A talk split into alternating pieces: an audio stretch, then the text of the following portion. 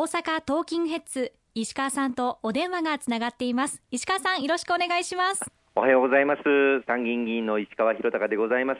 あの電話での参加となりまして申し訳ありません。どうぞよろしくお願いします。よろしくお願いいたします。さてオープニングでもお伝えしましたが先日九州北部で記録的な大雨が降って各地で被害をもたらしました、はい、もう毎年のことですけれども政府としても対応対策が行われていますね。そうですね。あのオープニングでもあの伝えていただきましたけれども今週10日未明から九州北部を襲った大雨で各地大変なあの被害が出ました。あの亡くなりになられた方々また犠牲になられた方々に心からあの見舞いお悔やみを申し上げたいというふうに思います。特にあの福岡県佐賀県大分県各地で線状降水帯がま発生をいたしまして大雨特別警報なども発出されました。あの被害を受けた各地域早速あの公明党の国会議員町議員が現状を確認すべくあの各地を回らせていただきまた調査をさせていただいております。特にあの福岡県の久留米市や朝倉市あるいはあの大分県の飛騨市中津市こういったところが大変大きな被害を受けておりまして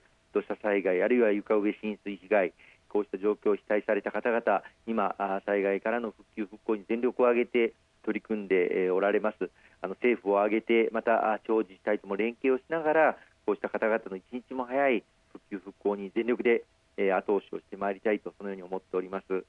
今年の夏、雨が多いとの予報も出ています。本当に決して侮ることなく、早めの対策を心がけていきたいですよね。そうですね。まあ、エルニーニョの影響とも言われておりますけれども、これから台風シーズンが本格化してくる中で、各地でまた再び大雨が局所的に、また集中的に降る可能性もございます。十分にあの警戒をして、また前々からですね、どういうふうな状況になったらどういう行動を取るのか、まあ、マイタイムラインというものを推進をさせていただいておりますけれども自分自身の身を自分自身で守るためにどうすればいいかということをあらかじめご家族ともよく相談をしておいていただければと思います。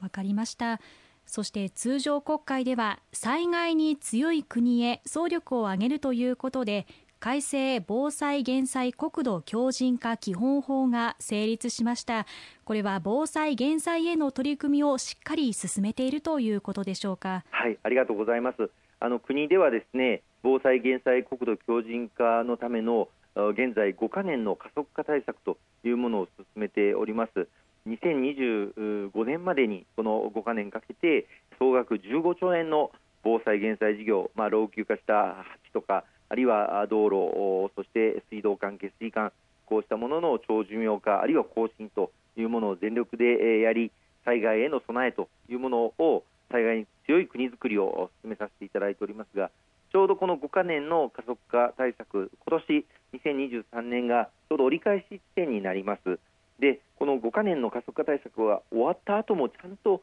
継続して、この防災減災の備えを進めてもらいたいという、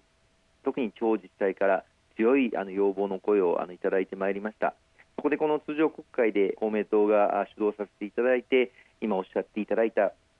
防災減災国土強靭化法。これもともと議員立法で成立しているものですですけれどもこれを改正をさせていただくことができまして6月の14日に参議院の本会議で成立をいたしました。あの内容としては今後国土強靭化実施中期計画というものを政府が策定することを義務付けるというのが大きな柱になっています。中期計画ですので今後、まあ、5か年の加速化対策が終わった後もちゃんと政府が主導して防災減災国土強靭化の取り組みをこの中期計画に沿って進めていく実施すべき施策の内容とかですね目標なども具体的にその計画の中に書き込んでいくということになろうかと思いますしそれに必要な財源予算もちゃんと確保していくそのための法的基盤が今回整ったということになります。なるほど。引き続き対策を進めているということなんですね。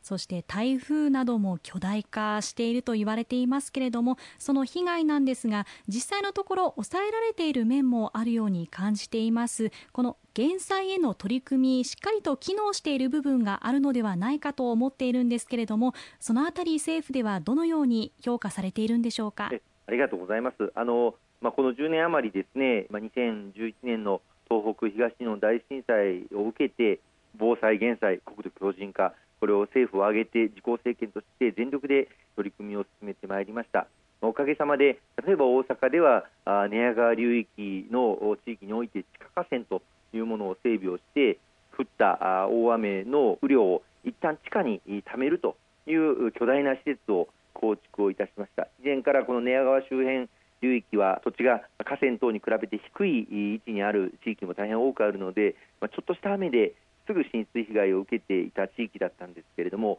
こうした地下河川の整備またその他の貯留施設なども整備をしたことによりまして最近ではかつての大雨と同じような雨を降っても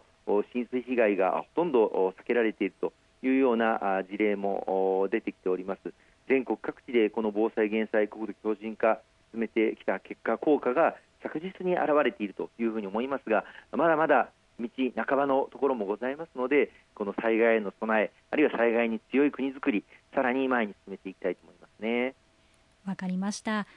公明党は18年度から3か年の緊急対策さらに21年度から総事業費15兆円に上る5か年の加速化対策を推進してきました。防災の取り組み終わりがないと言われますがいかがでしょうか？全くその通りですね。あの先ほどもあの申し上げさせていただきましたけれども防災減災への取り組みこれはもう、えー、終わりはないというふうに思っております。そのためにこの今やっている5か年の加速化対策これが終了した後2025年以降もですね防災減災の取り組みを進めるための財源を確保していかなければならない。そのための法的な位置づけも明確にしなければいけないということで今回通常国会で法改正をさせていただくことができたということを本当に良かったなというふうに思っています。そうですね。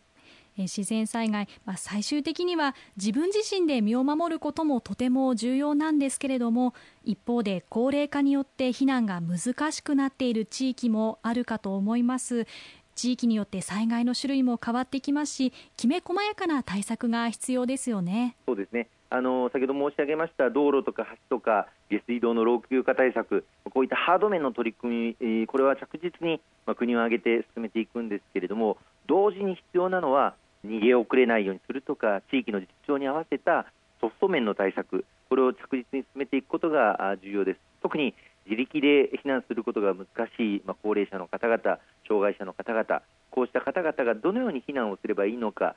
今あの個別避難計画というのをそれぞれ個々人の状況に合わせて定めていくということを地方自治体で全力で取り組ませていただいております。どの方がいつどこへ誰とどういう方法で避難するかということを個別に計画を立てていくということでこれは公明党が2021年5月に施行されました災害対策基本法に盛り込むことを働きかけて各自治体の努力義務と今なっているものです。地方議員と今力を合わせてそれぞれの自治体でこの個別避難計画の策定を進めてきた結果今では全国の約7割の地方自治体でこの個別避難計画策定を進めていただいております。それぞれ地域の皆様の命そして暮らしを守り抜くために今後とも全力を尽くしていきたいと思いますね。わかりました。地域の特徴に合わせた対策が進められているんですね。ありがとうございます。後半も引き続きお伝えしていきます。